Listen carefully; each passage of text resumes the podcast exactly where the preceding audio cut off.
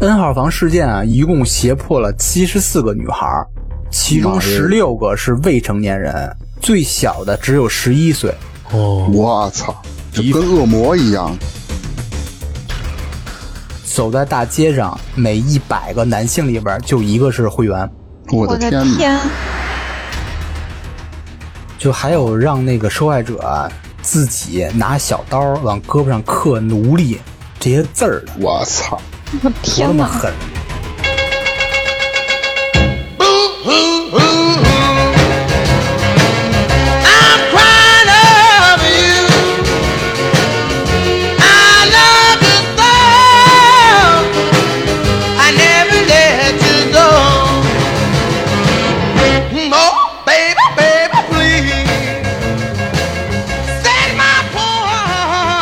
大家好，这里是差点 FM，我是大明。我是粗梅，张辉，芝芝，你们最近关注韩国那个 N 号房事件了吗？关注我了啊多少了解一点，有所耳闻，嗯有所耳闻，讲的不是那个好多个房间，然后有那种偷窥那种女性的，然后那种暴力的事件吗好多个房间对啊，就是就有点像暗网的那个那个东西。啊，对，有点那意思。我给对大家那个简单介绍一下啊，到底是什么事件曝光出来那蘑菇头就胖胖乎乎那人，你们看那个新闻图片了吧？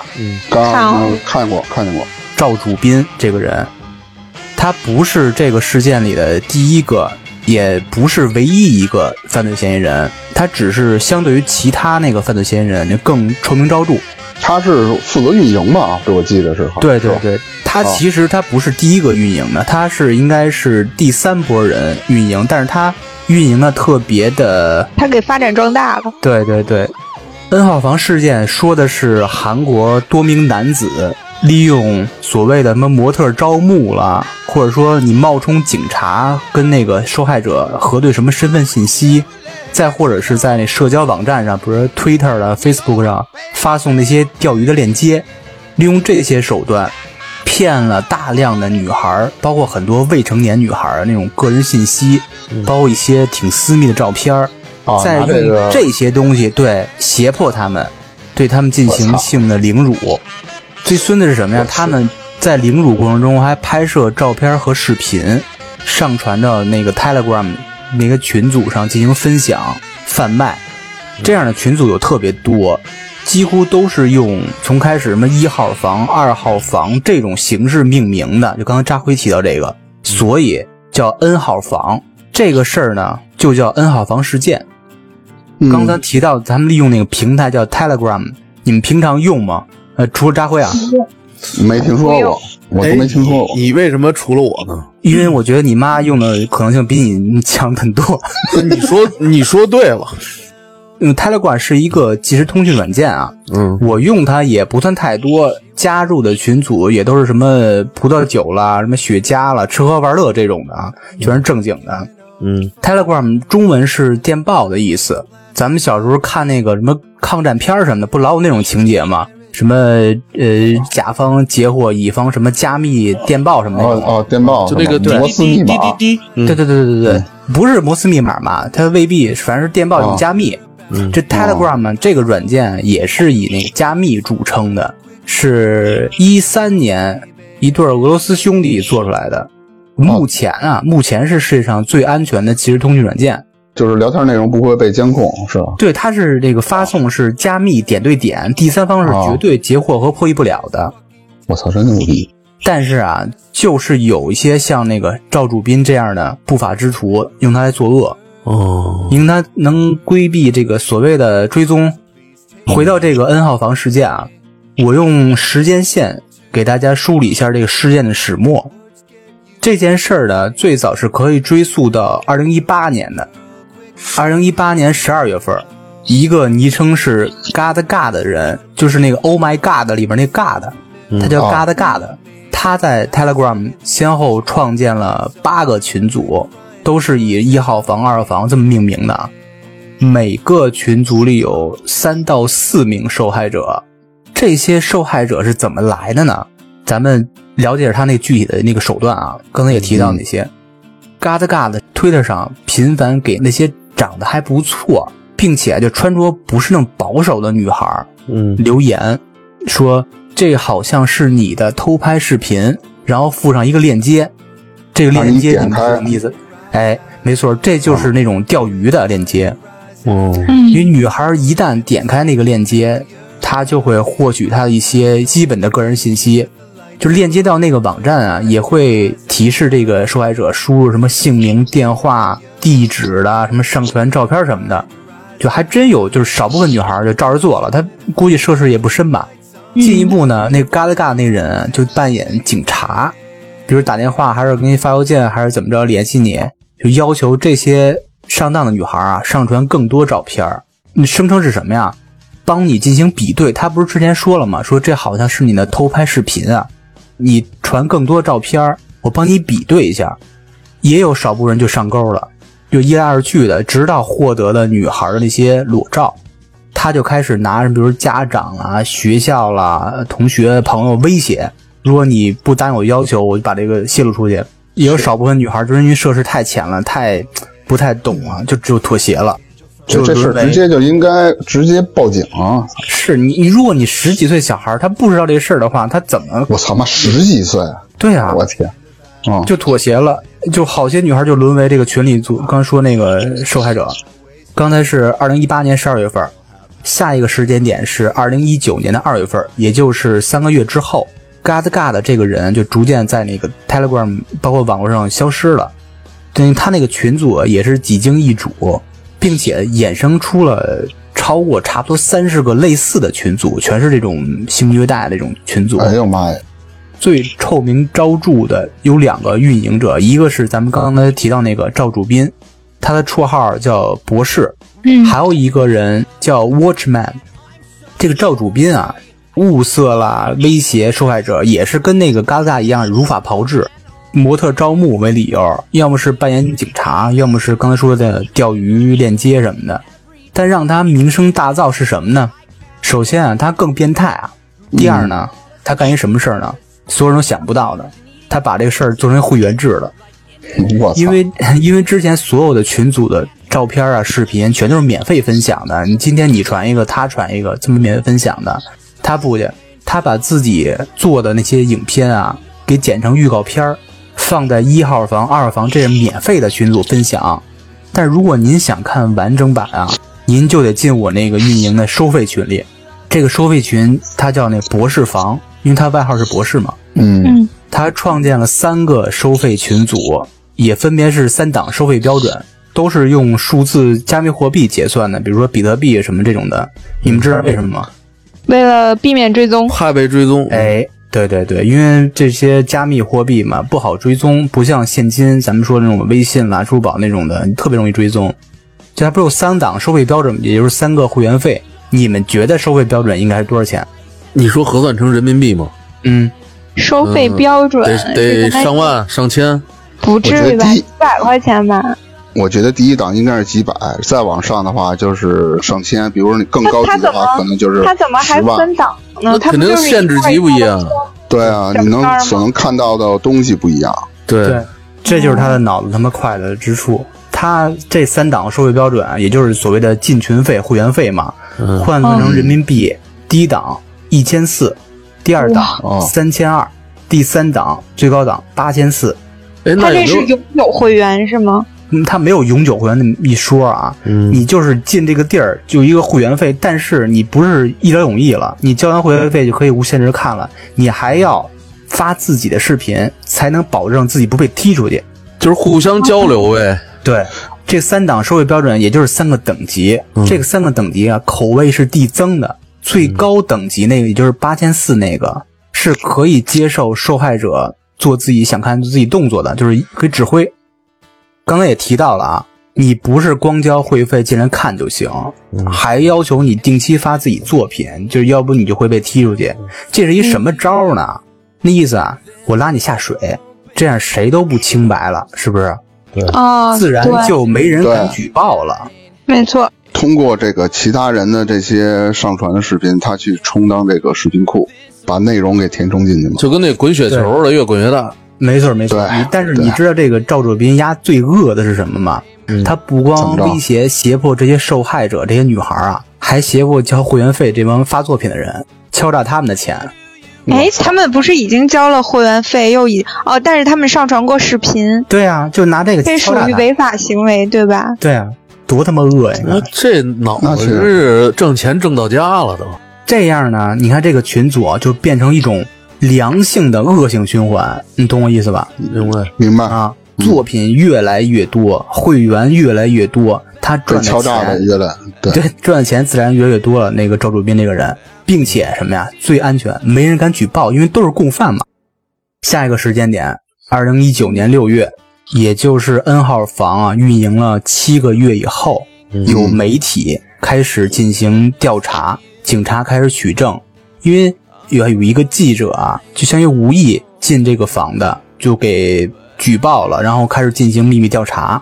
无意进这个房，对，那他进的是花钱的，还是就是像刚开始那什么一号、二号那种？呃，他进是免费的，免费的以后吧，嗯他觉得这个事儿很很大，是那个记者，因为那个记者是最早是准备在网上看毛片儿，然后点啊点点点点链接，点啊完链接进这个一号房了。一个记者上网看毛片儿，你也是记者，对啊，我想你我不我看怎吗么？我怎么似曾相识的感觉？继续继续，直到二零二零年三月，也就是现在啊，嗯，刚才提到那个臭名昭著的运营者 Watchman 和那个博士，也就是赵主编落网了。但最早做这个事儿的人，那个提到那嘎达嘎达，至今是逍遥法外，找不着他。也就是说，从二零一八年十二月开始到二零二零年三月份儿，N 号房恶性事件整整持续了十五个月。妈呀，天呐！一年多哎，那我就我就想问，进到他们那个房间那个卧底的那个人，嗯，他也上传那要求的视照片啊、视频了吗？这些细节应该不是会透露的吧？应该呃，我觉得不会吧？他只是知道这个事儿，他是免费的，免费用户。然他后有可呢？能就是卧底进去不发视频，但是会收集到一些情报、一些信息吧。他即使被踢出来，也会有一些收获吧。嗯，我以后也要做这种记者。但暗访那种，嗯，咱们聊的这个赵主斌啊，也就是这个博士，你们都看过他照片儿，那个什么留一蘑菇头、胖胖乎乎那个，胖子，嗯，对对对看面相儿，你们觉得他在生活里是一个什么样的人？孬就是很不是很平常的一个人，给我感觉。很平常，很孬。不是后面我，我觉得，我觉得他看起来像那种表面老实、心里蔫儿坏那种人，被欺负那种。哎笑不里是，藏就刀是就是他心里蔫儿坏，他表面上就是你欺负他，他也不还手，他背地里趁你不注意，他能捅你一刀那种我人。觉得他是那种觉得哎长得心理像心理阴暗，老被欺负。他应该不是被欺负。这个赵主编啊，二十五岁，二零一八年才毕业，毕业于韩国仁和工业专门大学，读的是类似什么信息工程、什么信息通讯这种信息的专业。在学校啊，实际上是一学霸，就是学特好，四年里吧有三年是拿奖学金那种的，嗯，哦，也是谁能想到？对啊，所以说我老跟我朋友聊天说这个，你别考了好学校，未必出好人。对，出就出那种大恶的人。学习好没用，你你首先你不是哎也得有用，但是学习好未不必等于是好人。嗯，得先学会做人。哎呀，大明老师深了。因为大云老师只会做人，不会学习。挺不错的，我觉得别别捧激他动，会做别人激动，吗 别激动。啊，哎，赵主编啊，嗯，居然是孤儿院的义工，就是一种 他还是义工，对孤儿院那种义工教小孩儿那种的，我觉得哎呦妈呀想想挺后怕的啊。对就那是你他从他这教的那些个小人孩儿啊不，会被他给拐骗到他那里面。报道我也还暂不时找吃不着，窝边草呢。不好说。反正目前新闻这报道上没有，但是我觉得他应该会动过这个心思吧。我瞬间觉得他做义工的目的就是为了筛选合适的猎物。这个哎，这个这个确实有 make sense，确实有道理。嗯，就跟有些那种恋童癖喜欢当老师是一个道理。那这事儿就有点儿挺后怕的了。你就仔细想吧，你就你就品，你就细细的品。是不能我整理这细说些这些东西的时候，我还真没有意识到，这这么一说，还真是有这个对。这个赵主编啊，还是学校那个校报的编辑，还是总编啊。最讽刺是什么呀？他曾经在校报上发表过一篇文章，嗯，如何防范性犯罪，就是如何防范他自己。这太讽刺了，是吧？这当了婊子还得立牌嘛？当时在打怎么想的呢？就这就种很人，奇怪，很奇怪。我感觉这种面上乐呵呵，背地里阴阴嗖嗖的，我觉得一定是他妈的他是不是有一种赎罪的心理啊？就是干了特别多的坏事儿，然后自己心里怕别人注意到他，所以他去什么呃哦帮助什么幼儿园了什么的，是这啊我样。觉得不是，因为他那会儿还没有做这些坏事儿呢。他写那有个有报的有时有候，他写那报的时候已经做了。有有有，因为你看看，他是二零一九年二月份被爆出来是一个大鳄嘛，他肯定是一八年年底就开始进入这个圈子了。那我觉得他就是一种掩饰，让人觉得最不可能犯罪的就是他。反正是奇怪的心理嘛。就据他同学们反映说呀，他平常看着就是那种路人，不显山不露水那种的，就是出了学习好吧，性格上有点孤僻，人缘不是特好，有对象吗？没听说有。哎，但是还有一种，我就突然想到之前，你比如说你看的电视剧那种警匪片儿里面，就会有这种人。比如说他找到的那些女孩儿，就像你说，他本来就可能会上传一些就比较暴露的照片儿或者怎么样。然后他首先他的猎物定位在这些人里面，然后再找这种特别容易上当的。你想，你如果一个正常女孩儿，谁给你发一链接说这个里面这个什么私密视频什么的，这个有可能是你，你理都不会理，因为你没有做过这种事情，你怎么会点他？你对肯定就觉得是个骗子。所以我觉得这个人会不会是想，在他的观念里，可能你上钩的人就代表你不是一个特别清白或者特别老实的那种人。那所以比这如种说人受而迫是害，你也是怎么着？我是为了代替社会惩罚你什么的，他也许会有这种心理，就那种会有变态心理，会有那就对是不那个苍蝇不叮无缝的蛋，是吧？就他觉得好像自己在伸张正义，我害的这些人都是他自己本身就不好，就怎么着？嗯我只是为了惩罚他们，就好多犯罪的那种变态的都会这么想。对，苏梅说那个有一部分人是所谓的这种人群，还有一种人群是十几岁的小孩儿，有可能刚刚上网，他不懂这些，嗯就，跟着这对个套路进去了。哦对，呃他可能还以为是什么时候给我偷拍的呢，也有这种可呃，能。对，也有可能，嗯，嗯。我罗列一些关键词啊，方便大家了解这个事件到底有多严重。第一个关键词，二十六万，这个二十六万嗯你们都听过吧？这个这个这个数字，听过你们理解是什么？会员嗯，播播放量哎，差不多不会。员可能，网上有误传啊，说是赵主斌的群组有二十六万会员。那应该不会。我找了一些韩国本地媒体，包括 SBS 这种资料啊，其实是这个整个 N 号房事件，总共牵连二十六万个账号，但是有重复账号啊。哦，赵主斌这个博士房这个群组啊，总会员数是二点三五万人，这么多，这是一。第二个关键词，七十四、十六、十一。N 号房事件啊，一共胁迫了七十四个女孩儿，其中妈呀十六个是未成年人，最小的只有十一岁。哦，我操，就衣服跟恶魔一样，第三个关键词，四百万。你们都知道白宫有那个请愿网站吧？嗯哦韩国也有，就是青瓦台。嗯，青瓦台的请愿人数目前好像是大约是四百万，要求依法惩枪治毙这些犯罪嫌疑人，不是枪毙，依法惩治嘛？啊，惩治那二十六万，对，所有人，所有参哦，与者。明白了，你想，四百万请愿，韩国总人口你们知道多少吗？几千万韩国人口五千二百万，哦，十分之相一当多了差不多。嗯，这社会舆论相当强了。嗯，下一个关键词一一百，刚才提到了韩国总人口是五千二百万，男女比例差不多是一比一。刚才说的牵连账号二十六万个账号，也就是意味着什么呀？走在大街上，每一百个男性里边就一个是会员。我我的的天哪，天，你看，提公文包，穿上西装，戴礼帽，戴眼镜的，没准他就是会员，没准他还是运营者呢，多可怕！嗯，但是其实这些数字啊，远远不止，因为你想啊，有些人看了还会进行传播，对对对对，对，这覆盖面儿就更多了。下一个关键词，群规，刚刚提群到啊了，规，对啊，群的规矩就是刚刚提到了，除了你的会员费，如果你不上传自己的是拍的还是说存的那种色情视频，或者你不参与这些，比如说那个这个会员发了一个视频，你要参语言性骚扰的，你要跟着就骂什么这种污浊不堪的词的，你要参与的。如果你不参与，你不传视频，即使交会员费也被移出这群组吧，就导致有骂些谁这骂些谁啊呀、比如说吧，我发了一个呃骚扰女性的一个视频，嗯，这些会员是要跟着发视频这个人骂说这个女的，比如是什么什么什么什么，明白吧？啊这，种贱货什么这种他的，对对骚扰女骚扰女孩，然后还骂人家女孩。他们心里是扭曲的，是反过对来是的，变态的，对，就是你一个正常人进去，你时间长了，你也会变成变态的，就完全把你套住了。正常人谁会进去啊？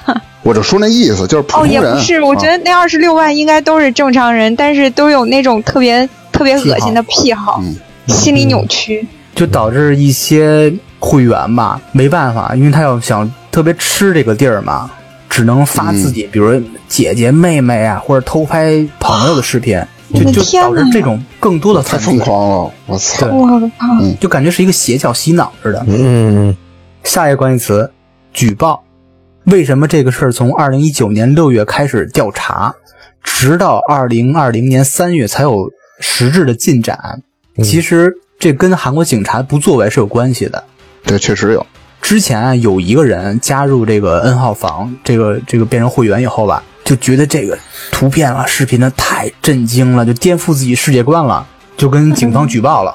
这个举报呢，先是交给了网络犯罪调查科，后来被转交给妇女什么及未成年人犯罪调查科，嗯，后来又被转给犯罪调查科，后来又转回网络犯罪调查科，一直就是感踢觉皮球呗，对，这个举报这个人呢，发现操没人管，这种犯罪居然特别安全。你知道他干一什么事儿吗？嗯 是不是？他开始转卖视频，我操！啊，也开了个类似 N 号房的群组。那因为他觉得没人管，那这相当于警匪一家了，也没人重视嘛。嗯，下一个关键词：残忍、强奸、捆绑、鞭打，其实这些都算轻的。就还有让那个受害者啊自己拿小刀往胳膊上刻“奴隶”这些字儿的。我操！我多那天么哪！狠，还有什么指挥？就刚说那个指挥受害者喝尿吃屎的，哦，那这妈就是的逮着给他纯毙了变态呗！啊我操，直接枪毙了！操！嗯，继续，下一个关键词十七，目前共逮捕了十七名相关的嫌疑人。我估计随着这个案件继续侦破吧，会有更多更多人被逮捕。这十七个是那种他那个房间的运营者是吗？对，，因为这 都是怎么说网粉。领导级别的，嗯，嗯，但其实咱们都说了，那二十六万啊都是共你犯，抓不着，啊操！你这怎么可能就抓逮得捕住？啊难度太大了。对，对啊，下一个关键词一点三亿，在赵主斌的住宅里，警方搜出一点三亿韩元，约合人民币是七十四点六万现金，这是现金啊，嗯，这不是大头儿，大头儿是他那加密货币，加密货币里有几十亿韩元的犯罪所得，一个多亿就是七点四万还是七十四七万十四点六万，啊？七十四万，那就是你就是几十亿的话，我操，你不上想千你算不过万来了，好几千万。嗯，不是，我就准备算，你 没说，你没说几十个亿，你要说三十个亿，立马给算。那几十个亿。嗯，呃，再说说这个 N 号房的社会反响啊。你说除了刚才说四百万青瓦台的请愿，明星艺人也要求政府严惩。这些本地的数字加密货币提供商啊，也什么呀，志愿提供交易的那个轨迹查询，方便警方破案嘛。这韩国总统也承诺，首先是删除所有的涉案视频，并且为这些受害者提供法律啦、医疗这些援助。嗯，对这些涉案人员进行彻查。我估计这个事儿最后也得个小半年的时间吧，因为涉及人太多了。我跟你说，查不出来，能逮着几个就就不错了主要运营者吧，首先是运营者。啊！对，嗯，其实 N 号房事件之前啊，韩国也发生过特别特别多，有很多很知名的那些性犯罪丑闻，甚至有很多、嗯他们对他们韩国娱乐圈不是经常爆出对来？对对，对就娱乐圈那些新闻，嗯有很多是明星艺人牵扯其中的。醋梅你肯定听说过什么那个 Big Bang 什么什么那个什么夜店那个吧？对，就听说过，我我有印象的，他们那个娱乐圈的那种丑闻，大概有两三起了，已经。嗯，就还有逼是，着是明星自杀那种的。对对，就明星自杀了嘛，我在那 BC 上搜韩国这个关键词啊，近期除了疫情，就是这些性丑闻，我罗列几条啊。之前发生最近的一块儿，就是韩国歌手郑俊英和崔忠训强奸醉酒女这个，嗯，这是最近发生的事儿。对对哎还对，有，呃，之前因为韩国是一个色情偷拍大国，你们知道吗？这我还真不知道。很少有人注意这个，呃就是女性的权利保护，很多偷拍的事儿，在酒店里装什么针孔摄像头儿？各种地儿，洗手间、酒店各种地儿，嗯，我而且他那个判罚很轻，我估计法律不严谨有关系啊。还有之前刚提到的，就是夜店那个事儿嘛，嗯还有一个就是我跟你讲说韩国偷拍那个，韩国最大的偷拍视频网站创办人被抓了，仅仅判了四年，我去，那肯定跟法律有有关系，我觉得。嗯，逮了一个偷拍网站，不是这个人啊，另外一个偷拍网站的一个创办者，逮了十七年才逮着。我的妈呀，十七年啥一个办案网效站的率啊创办者才才逮到，这个事儿不受重视，感觉这个事儿，你就跟那他们你觉得说这了不是大事儿，对，就针对女性这些偷拍了，这他们觉得不是大事儿似的感觉。你看好多韩国电影都在抨击嘛，就是关于警方不作为嘛。嗯哎，我突然想起一个韩国电影叫《熔炉》，你记得吗？我还《杀人回忆》不都说的这个事儿？不是《杀人回忆》，不是《熔炉》，就是讲的在一个啊聋哑学校里头，然后那些老师对那些聋哑儿童，那些好像是也是孤儿吧，就他们也说不出来。里边有男孩儿和女孩儿，他们就也是那种性侵、殴打这种，就这种聋哑儿童，被一个人发现了，把这个事儿给举报了，就这么一个事儿。哦，我知道那个最后结局不是什么好结局，嗯那个校长好像没有被绳之以法吧？对，就是说这个孤儿院里，就是这聋哑学校里，就像一个熔炉一样，一直都在炼着这些人，就是一种淬炼着这些人，就是像一个地狱一样。嗯，那《杀人回忆》说的是警方不作为，这对《前人回忆》不是这个虐待，纵观这些事件啊，其实是有一个底层原因的，就是一种根深蒂固的厌女文化，嗯，也就是女性歧视。这种文化在亚洲是最明显，特别是韩国、日本，你们你是有感触是吧？你待会想日本好一些吧？日本现在好一些了。嗯一样，日男本尊怎么女会卑啊嗯好一些呢？日本我觉得，我我本来意识里觉得日本是最严重的，其实韩国最严重韩国挺严重的。嗯，其实韩国在某种程度上啊，就还是一个那种父权制度、男尊女卑的社会，嗯男性地位尊崇，然后这是韩国女性遭受的比较一个重的一个压迫，就是所谓的父权制度。第二呢，他们的阶层固化特别严重，这个这个发生在所有国家，啊，阶层固化，嗯阶层之间是流动困难，你想从底层爬到上层几乎是不可能的。因为大多数出身普通阶层的男性啊，又背负着社会压力、家庭压力这种的，每天压力都很大。但是有越来越多的那种优秀的职业女性啊，开始在社会上、职场上跟这些男性竞争，就会遭到很多男性的一些敌意，因为他只有父权制度嘛。一些男性就甚至将这些阶层流动困难、这些怒气啊，就撒在这身边这些优秀的职场女性上，这是韩国女性遭遇的第二重的压迫——阶层固化嘛。哦，第三呢，就是韩国这个社会啊，也是非常强调这些等级秩序，长幼啦、男女啦，就女性几乎处于这个等级秩序的最末端。在她这个第三重压迫，就是等级的秩序。这三重压迫的结果啊，就是所谓的厌女文化，这些病态文化，这无形中呢，给韩国社会产生那种特别深刻的负面影响。所以，韩国一些针对女性的性犯罪非常频繁。刚刚提到那些偷拍那种那种现象嘛，N 号房事件啊最恶之处就是涉及到未成年人，这是第一。第二是什么呀？二十六万，这些共犯啊众多，因为厌女本身就是一种人性的恶嘛。这种人性恶没有被有效制止，你像相于看完很多人还传播嘛，相当于是一种纵容。对，这个社纵会容重就是视程度不够。对，尤其是那个警方那个惩治力度也不够。随着人性这个恶，这人一旦学坏啊，就会越来越掉入这个恶的深渊，因为没人管，没人拉他嘛。就甚至最后点儿底线也会失守，就这个时候就已经不能算是一种性犯罪了，是一种人性泯灭的灾难，是一种社会危机。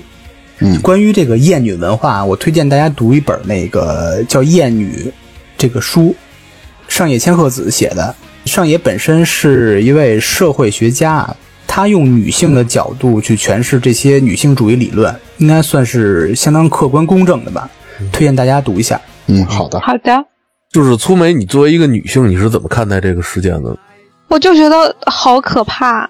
你想你，你这个世界上除了男的就是女的，但是这些男的里面居然有，就尤其是在韩国，你想那么多的人，而且那二十六万绝对不止啊！就像说会员是或者参与者是二十六万个账号，但它传播出来不知道多少人看过，对，真的有可能很多很多人都看过，而而且且最可怕的是什么呢？他看过之后没有人举报，就很少有人去举报，举报了又没有人管。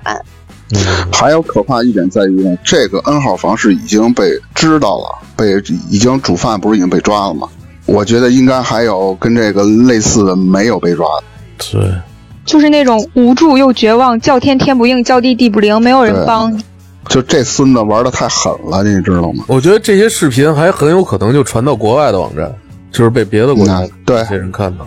国外也有案嘛，对，跟这事件也差不多吧。但是他就又把这个整个的这个这个规模又扩大了，这个韩这个韩国这个事件，嗯，我觉得这个 N 号房这个事件啊，首先反映了这个韩国教育的失格，当然也和韩国的这个社会环境是有一定的关系。就是之前说的，就是有一种男尊女卑的风俗嘛，女性的地位是比较低的。而且这个事件啊，我觉得对韩国敲了一个警钟，因为里面涉及了一些什么性暴力，而且还涉及了这么多的未成年少女嘛。其实我们就应该想想该如何保护青少年。作为邻国的咱们，啊，面对青少年教育，我觉得从 N 号房这个事件中，应该是能思考出什么。然后我大概总结了几个点。首先啊，这个品行好，要比学习好更重要。我觉得就是你去考核一个学生的标准，不应该只是以他的学习成绩论高低。对那么第二点呢，我觉得这个 N 号房啊事件啊属于一种高智商的犯罪。那么这种犯罪往往危害性是比较大的，影响面儿是会更广泛的，手段呢也会更隐蔽。所以说，一个学习成绩比较好的学生，如果在品行和做人的教育中得不到什么好的结果，就是他们的这些坏啊，要比普通人更让人恐惧。那个 N 号房事件这个嫌疑犯啊，其实他就是品学不端。科学技术，我觉得是一把双刃剑。你在好的人手里呢，它是能造福人的；你在坏人手里呢，它就是一个犯罪工具。那第三点，我觉得应该加强对孩子的性教育。其实性教育在我国啊，也不是特别普及。就是相信啊，许多这个青少年啊，其实他并不知道这个性安全的一个重要性。其实咱们国家属于一个还算是一个比较保守的，一提到性啊，就是呃就慌了。聊的过程中，你说到性的这些字眼的话，会让人难以启齿。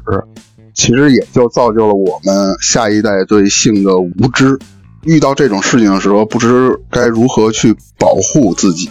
我觉得这个一定要加强对孩子的性教育。那么第四点啊，就要说的是网络啊，它是个好东西，那它也是个坏东西。孩子一旦接触到不良信息，其实给我的感觉，它就跟吸食鸦片是一个样儿。你看，咱们最近就是国内有好多主播小孩儿什么偷家里钱给主播打赏，是吧？然后就陷入到这个里边儿了，就无法自拔了。其实跟吸食鸦片是一个道理嘛。然后，更何况啊，就是那些利用网络犯罪的这些人啊，也在物色他们可下手的人。其实这 N 号房事件的许多受害者，就是在网络上落入了犯罪嫌疑人的这个套儿，嗯，所以他不得不去屈服，一步一步的会被对方去控制，最终导致呢，只能受犯罪嫌疑人的摆布了。所以我觉得这个在网络上一定要严控网络不良的信息，正确引导孩子去使用网络。我基本上就是这么多。非常深刻。我对这个事件是这么看的，就这当然这个事件是一个非常泯灭人性的这么一个做法，但是呢，我觉得这也同样，你看，因为刚才知识刚才说了，有四百多万人的请愿，就是抨击这个事件，然后各个媒体的这种关注，还有这个事情被挖掘出来之后，社会上对这个事件的震惊的程度，我觉得这也是社会的进步，一个一个，也就是还是对大多数的人还是我觉得还是有一颗善良的心的，就是还是对待这个事情还是有一个善恶之分的，他没有完全的被这些所谓的这些事，他或者是置之不理，或者那个就是说装看不见，或者看见也觉得无所谓，就是这么一个心态。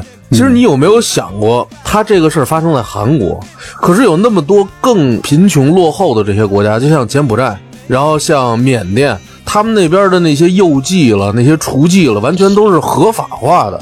这种等于就是明目张胆的对这种未成年人的这种摧残，然后还没有得到社会上的这些很多的社会舆论也好，还有这个法律的制裁，他们是当成一种恨，甚至我觉得他们已经当成一种他们这个国家的或者什么一种文化。也很多那些欧美的人来到这个国家，来到这种落后的国家，来这个嫖宿这些幼女，他们觉得这个成为当地的甚至是一种景观了。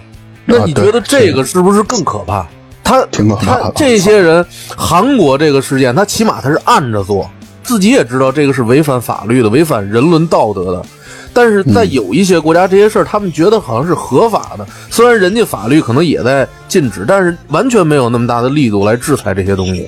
所以这个事儿是一个全球性的问题。对。对，而且之前还说到了那个男尊女卑的，现在讲究的都是男女平等嘛，嗯是吧？在咱们国家现在这个是还是比较好的，但是我听到韩国的这这个让我给我触动还是比较大，太歧视女性，而且你从韩国的好多电视剧里也也能反映出来，就是因为职场上有很多女强人嘛，因为这个男的可能是有一些危机感啊，或者是觉得是女人就应该待在家里，然后是看小孩儿，然后去做饭啊、收拾家务，他们不应该对于我来说跟我产生竞争吧，挺让人恶心。太古老了，对太啊，封建了。嗯，那春梅呢？还有其他的吗？嗯，没有，我觉得你俩刚才说的挺好的，就是我觉得吧，女孩儿不管是成年也好，未成年也好，肯定第一你你一定要注意保护自己，因为现在如果大环境是这样的话，你该抗争是抗争，但是你在抗争的同时一定要保护自己，然后一定嗯要就是让自己尽量的远离那些危险。我觉得国内还挺好的，比如说我们可以，至少女孩儿吧，你可以完全自主的按照你自己的这个想法去处事啊，或者什么的。你看，不是说印度特惨吗？一个女孩儿就是对穿的穿的稍微的凉爽一些，走在街上都会被人说什么这个那个的，就相比之下，不是我们简直是太幸福了。他不只是说，有时候还会打啊。被嗯强暴啊还有那个，对对对对对，还有的是那种好像是未婚先孕吧，这种情况在印度就是是触犯了什么法律，女性是会被判死刑还是怎么着？所以我觉得，其实我们生活在现在这个国家真的是太幸福了。还有就对就其实我觉得，你看什么男女平等啊，在我的观念里，只是相对的平等。我觉得你嗯你就说男女平等，它永远没有办法绝对意义上的平等，嗯，嗯，就是相对的来说平等。男人和女人各自在各自的领域里做一些擅长的事儿，就你就比如说从体力上，女孩儿就是不如男孩儿，那可能就是体力活的时候，男孩儿多付出一些，女孩儿心更细一些，其他方面女孩儿多付出一些，这种相对的来说，这种平等，我觉得其实就挺好的，也没有必要说一定要较真儿，我男女必须得平等，男的什么样，女的一定什么样，女的怎么着，男的就得怎么着，也没有必要。就大家不要太过于，我我我就觉得不要太女权，不要太极端，嗯，追求一个相对平等，大家都舒服，就是一个很好的状态。还有就是，千万千万要保护好自己。我的天，我听完今天这一段儿，我觉得女孩儿真的一定要有防范心。我可能就太相信大家了，你知道吧？还所以我啊还觉得一个啊我有的时候防范心不是那么强。相信大家，对，因为我还有觉一得个啊我们社会特别安全，嗯。所以有的时候相对的防范心就会小一些。其实我觉得不光是女孩儿，你看那个男孩儿那些儿童也要加强自己的保护。嗯，对对对对。嗯，所以我觉得社会哪任何国家的任何社会上都应该加大对这个妇女儿童的这种保护。嗯而且还有一个观念，现在这个观念已经被调过来了，嗯嗯，就是你被性侵，应该感到羞耻的是对方，而不是你。当第一时然，间一定要报警，或者说告诉家里人，如果你岁数小的话，一定不要有羞耻心，羞耻是对方。但是这个观念你要扭过来。我知道这个你说的，如果他真的觉得是对方应该羞耻，自己是一种弱者，他觉得对方是错误的，这种情况下，我觉得那他就反而变成一种强者了，因为。在多数，你看，不光是被强奸也好，比如说有一个人他在学校里被欺负了，他是一般情况下是不愿意说告诉老师或者家长或者什么人的，因为他觉得他自己是耻辱的，他是弱者，这个是人固有的一种惯性的思维模式。是，我觉得很多情况下是因为这个女性的受害者会担心自己被嘲笑，而通常普通意义上大众就会觉得她遭受了这样，可哦能嗯我觉得大家会知道她是受害者，但你也避免不了这些人对受害者指指点点。对对，冷嘲热多讽，数人所以觉造就得，可啊，能他还会觉得啊，你被怎么着了？你被强奸、被侮辱，这事儿你还好意思往外说，是吧？他会很多人会这样想，我的感觉上，就比如说在强奸案啊或者什么案件里面的那些女性的受害者，我觉得她不一定觉得自己有多羞耻，她只不过很惧怕其他人的指指点点啊，其他人的那些什么风言风语一直在说她，这个是最可怕的。人不是说唾沫淹死人吗？对，所以我觉得这个能就是能抵抗住别人的指指点点，这个人就是内心一定要特别强大。换一种角度来看，别人你凭什么指责人家呢？对吧？对，我觉得作为那种旁观者来看待受害者，也要多一份包容，多一份理解。呃，尽量不要去用自己的那些眼光也好了，那语言也好，让人家更加等于是伤伤口上撒盐，让人家更加感觉到痛苦。嗯嗯。还有一点就是，这个女孩儿你别老自个儿觉得好玩儿，拍一些比较私密的对图片了、视频也好。你说你不拍这个，你这手机里干干净净，你个人信息里干干净净，他们也不会，你就是点击链接，他们也不会以这个来要挟到你。我不同意，不是，我觉得啊也不同意。人为家嘛拍照是人家的自由，我说私密，私密的东西他，私私密密不会只是发到 Twitter 上。对啊，那是对我说他你自己少来拍不完了吗说，人家自己给自己拍一照片，人想怎么拍和你和和其他人没有关系。你这个想法儿就相当于我是一个女孩儿，我就穿一个特别暴露衣服，我没违法，我走在大街上，对啊不那是个你说错了，我不是说穿暴露的衣服，裸露，你明白吗？人家裸露就不，就是我全就光着，我就这么直接跟你说了吧。全光着也不会发到网上。对它啊，存在手机里，你明白吗？人存啊人家手机里，跟你有什么关系呢？这种容易让人钻了空子，你就你明白吗？我你现在相当于就是咱们可以联想到那个当时陈冠希出那个事儿，嗯，你对说咱们当时多幼稚，还要求陈冠希道歉，该道歉肯定是那个偷他照片儿这个人啊。没错，对嗯对对，人家不论给自己手机里拍什么照片，那是人家自己的东西，人家自己的手机，人自己想拍什么拍什么。你去通过网络，通过技术手段去窃取人家手机里的东西，那是那就是你犯罪。对是吗？我就说这意思嘛。嗯你只是减给自己减少了，我明白你意思，就是你是减少这个啊明白了风险，这个事儿对本身对不啊是错，的。对啊嗯，啊，我是这意思。今天知识讲的这个韩国 N 号房啊，其实咱们听了以后都是非常非常气愤。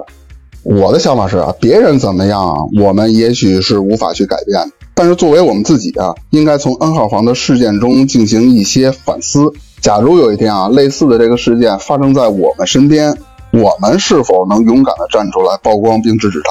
虽然我们每一个人的力量都是非常小的，但是如果遇到这件事情，每个人都能站出来进行制止的话，我觉得这种悲剧的可能就会非常非常小。